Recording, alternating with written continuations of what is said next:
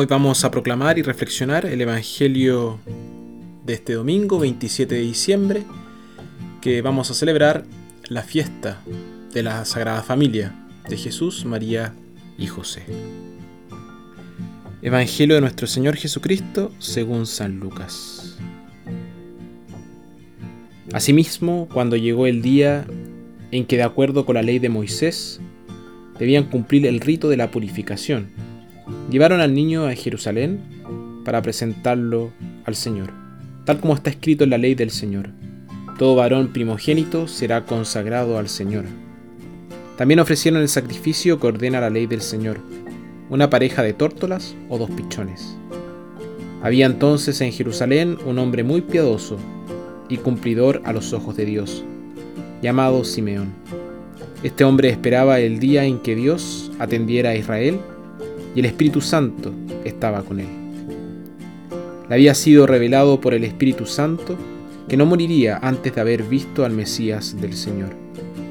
El Espíritu también lo llevó al templo en aquel momento. Como los padres traían al niño Jesús para cumplir con él lo que mandaba la ley, Simeón lo tomó en sus brazos y bendijo a Dios con estas palabras.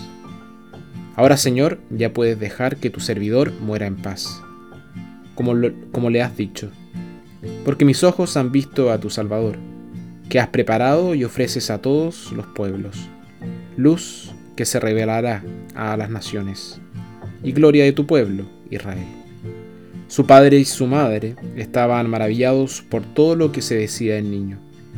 Simeón los bendijo y dijo a María, su madre, Mira, este niño traerá a la gente de Israel caída o resurrección será una señal de contradicción, mientras a ti misma una espada te atravesará el alma. Por este medio, sin embargo, saldrán a la luz los pensamientos íntimos de los hombres. Había también una profetisa muy anciana llamada Ana, hija de Fanuel, de la tribu de Aser. Casada cuando joven, había quedado viuda después de siete años.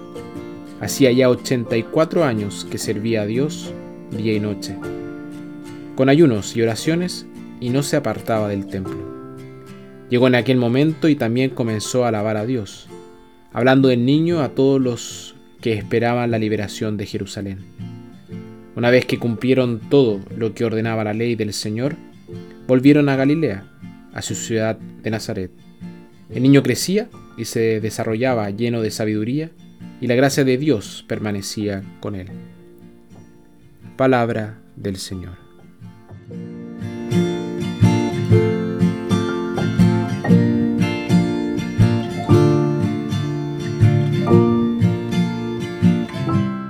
La familia de Jesús la llamamos Sagrada Familia y con toda razón. Pero tal vez tengamos una imagen idealizada de ello. Ángeles susurrando en los oídos de María y José, diciéndoles qué hacer en momentos de duda, advirtiéndoles en momentos de peligro y así sucesivamente. Es como si nunca tuvieran una duda, nunca tuvieran que agonizar por alguna decisión. Entonces la pregunta es la siguiente, ¿cómo puede la Sagrada Familia convertirse en un modelo para nuestras familias? Además, tendemos a ver el hogar de Nazaret como un lugar donde siempre reinó la armonía perfecta y la, comprensión completa. Es como si Jesús, María y José vivieran en una isla iluminada por el sol, aislados de las tormentas del mundo. No se nos dice mucho sobre la vida de la Sagrada Familia de los Evangelios. Todo lo que obtenemos son algunos destellos. Pero estos destellos son suficientes para mostrar cuán irreal es la imagen que acabo de decir anteriormente. Vemos que la Sagrada Familia tuvo muchos problemas. Por ejemplo, cuando llegó el momento del nacimiento de Jesús, José y María no pudieron encontrar alojamiento. Y su alegría por su nacimiento duró muy poco, porque de inmediato se convirtió en el objetivo de los asesinos de Herodes. Entonces tuvieron que llevarse al niño y huir a un país extranjero, donde descubrieron lo que era ser un inmigrante en esos tiempos.